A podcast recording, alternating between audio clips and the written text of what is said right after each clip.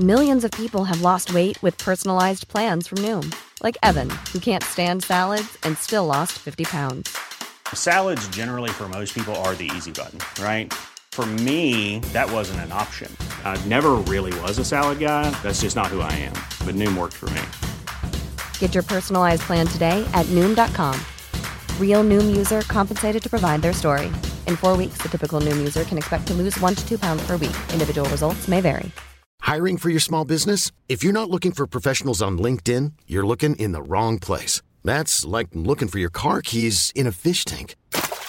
LinkedIn helps you hire professionals you can't find anywhere else, even those who aren't actively searching for a new job but might be open to the perfect role. In a given month, over 70% of LinkedIn users don't even visit other leading job sites. So start looking in the right place. With LinkedIn, you can hire professionals like a professional. Post your free job on linkedin.com slash achieve today.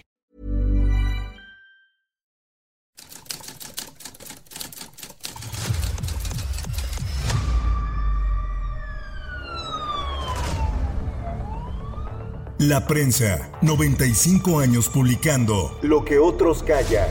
Esto es Archivos Secretos de Policía. Entre las múltiples fugas que ocurrieron en el Palacio Negro, ninguna fue tan sangrienta como el escape de Fidel Corbera Ríos, mejor conocido como el enemigo público número uno. Esta es la historia del motín, fuga y muerte en Lecumberri. El jueves 6 de diciembre de 1962 se podía leer en los titulares de la prensa. Motín y fuga en Lecumberri. Antonio Espino y otro muertos a tiros.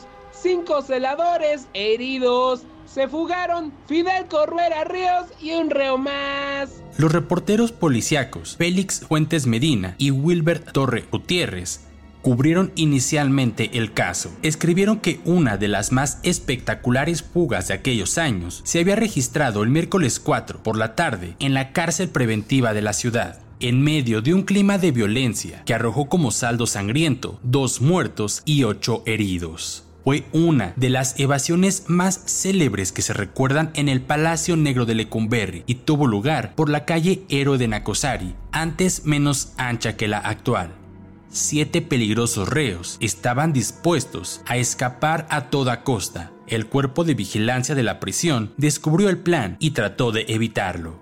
Tanto unos como otros estaban armados. Fidel Corbera Ríos y Manuel González Sánchez, el pelón, pudieron rebasar el cerco de plomo que se les puso, pero Tony Espino y Jesús Campos Flores no corrieron la misma suerte cayeron acribillados cerca de una de las murallas de la cárcel.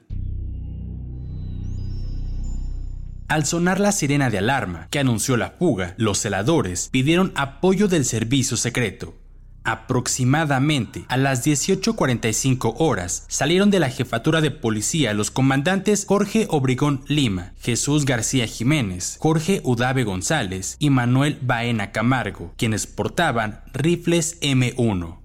En uno de los pasillos de la muralla sur del penal yacían dos hombres acribillados a tiros. Uno era Antonio Espino Carrillo, cubano, sentenciado a 18 años de prisión por el asesinato de un petrolero y con ingreso al presidio por robo, asalto a mano armada y homicidio.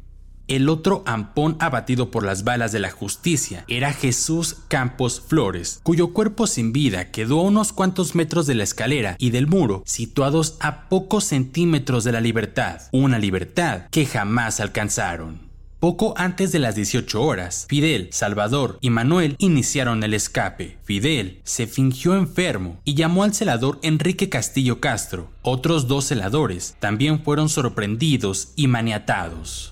En el polígono y con una barreta rompieron una cadena de la puerta que daba acceso a un patio central. En la crujía N era esperado Antonio, Jesús, Leopoldo y Enrique. Los siete reclusos colocaron una enorme escalera hecha a mano, subieron a la azotea y atacaron al velador Pedro Rojas, a quien Tony Espino inmovilizó.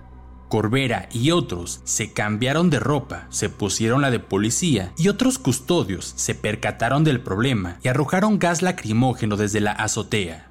Fidel corrió hacia el garitón 9 y decomisó una ametralladora Mendoza. Los celadores abrieron fuego y los presidiarios repelieron el ataque. Fidel arrojó al vacío al vigilante Manuel Cardona Sánchez. En la momentánea confusión, Corbera y Manuel saltaron hacia un cable de teléfonos que les quemó cruelmente las manos por la fricción, pero les permitió llegar a la calle, seguidos por Necoechea, quien se lastimó las piernas. Fidel Corbera Ríos había sido capturado por robo el 9 de noviembre de 1951. Al salir, se dedicó a robar autos y traficar con drogas. En 1957 volvieron a aprenderlo por robo. En 1958 atracó con otros una camioneta del Departamento del Distrito Federal, mató a un agente de tránsito y eludió a la policía. Sus cómplices cayeron en poder de los detectives y en 1959 Corbera fue arrestado por estrellar su automóvil contra un poste se le comenzó a llamar el enemigo público número uno a Fidel Corbera Ríos. También lo llamaban la fiera o el tigre. Tras la fuga, Fidel estaba herido. El chaquetín que robó a un policía fue encontrado en las cercanías del Gran Canal. La prenda presentaba dos agujeros de bala y manchas de sangre. El general Carlos Martín del Campo, director del penal, fue duramente criticado por la prensa nacional y el caso seguido de cerca por los medios de información internacionales. Martín del Campo declaró ante el agente del Ministerio Público que no autorizó que Fidel Corbera Ríos tuviera radio y box spring en su celda sin embargo, aceptó que, con la complicidad de algún elemento del cuerpo de vigilancia, Corbera Ríos y Antonio Espino Carrillo debieron hacerse de armas de fuego.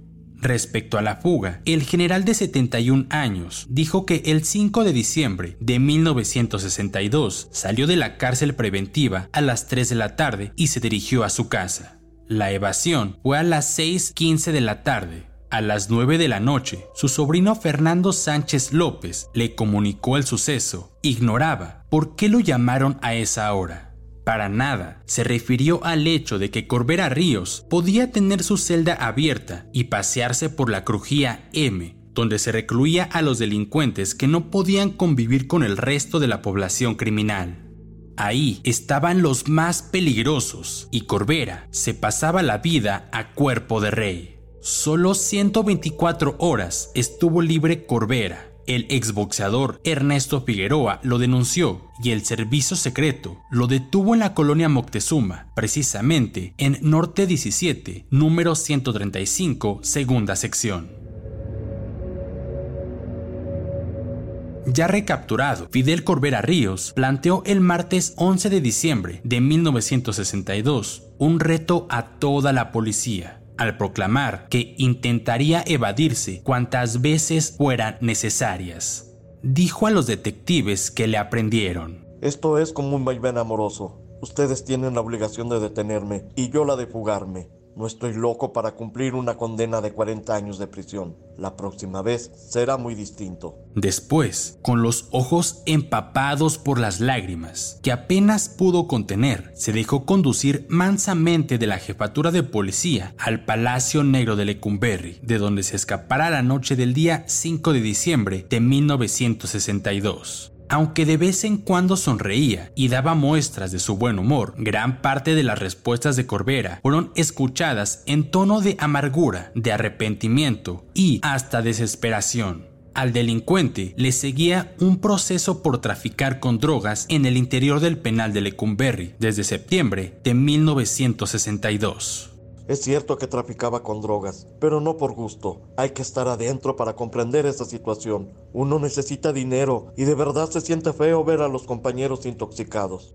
El inculpado de una serie de delitos dijo que tenía varios planes para tratar de evadirse. Entre otros, estaba el de hacerse de una pistola, aprovechar las facilidades que desde hacía años gozaba en el presidio y así llegar hasta las oficinas del general Carlos Martín del Campo, el director. Luego, Corbera reflexionó un momento y dijo, Nueve años de estupideces, qué caro las he pagado. Quizá algún día me cuelgue en mi propia celda. Nadie podía decirle a Fidel Corbera que le quedarían tan solo cuatro años de vida. después de que fuera recapturado en diciembre de 1962 habría recuperado su libertad hasta el año 2022, según las sentencias acumuladas, pero el viernes 9 de diciembre de 1966 fue asesinado en Santa Marta, Acatitla, a tiros y puñaladas por otro cautivo, Ignacio Grifaldo Méndez, un homicida que terminó suicidándose tiempo después seis balas y un cuchillo de 20 centímetros de hoja acabaron así con los turbulentos días de Fidel Corbera. Fue atacado por la espalda, no tuvo ninguna oportunidad de defenderse. La policía informó que el asesinato de Corbera Ríos obedecía a la lucha establecida en la penitenciaría por el control y venta de drogas. Ese crimen dejaba a Antonio Botana Seijo como el único rey de los estupefacientes en dicho reclusorio.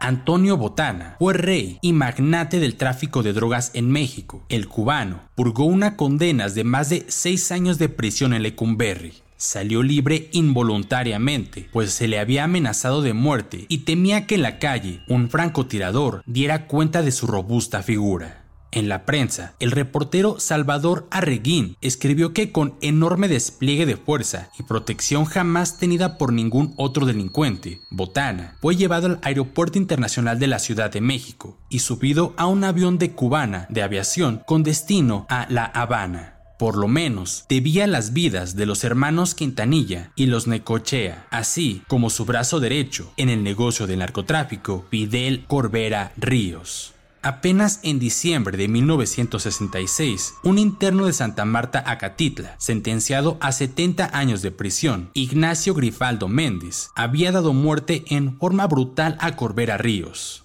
No parecía ser un misterio el origen de la agresión, pues Botana era uno de los pocos que podían pagar por el arma homicida y por el crimen. La Secretaría de Gobernación ya tenía todo preparado para su expulsión por indeseable, ya que había ingresado en nuestro país con documentación falsa. El 4 de marzo de 1967 se le envió a Cuba sin que importara su matrimonio con una mexicana de nombre Silveria Rochet. Con esto fue el fin de Fidel Corbera Ríos y Antonio Botana en la historia criminal del Palacio Negro de Lecumberri.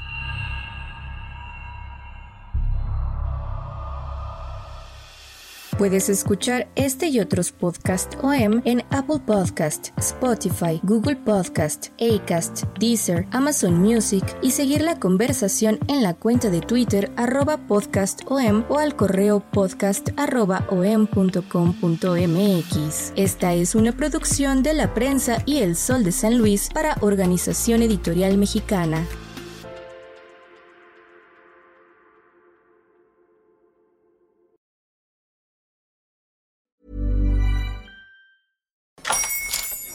Buenos días, mi pana. Buenos días, bienvenido a Sherwin Williams. ¡Ey! ¿Qué onda, compadre?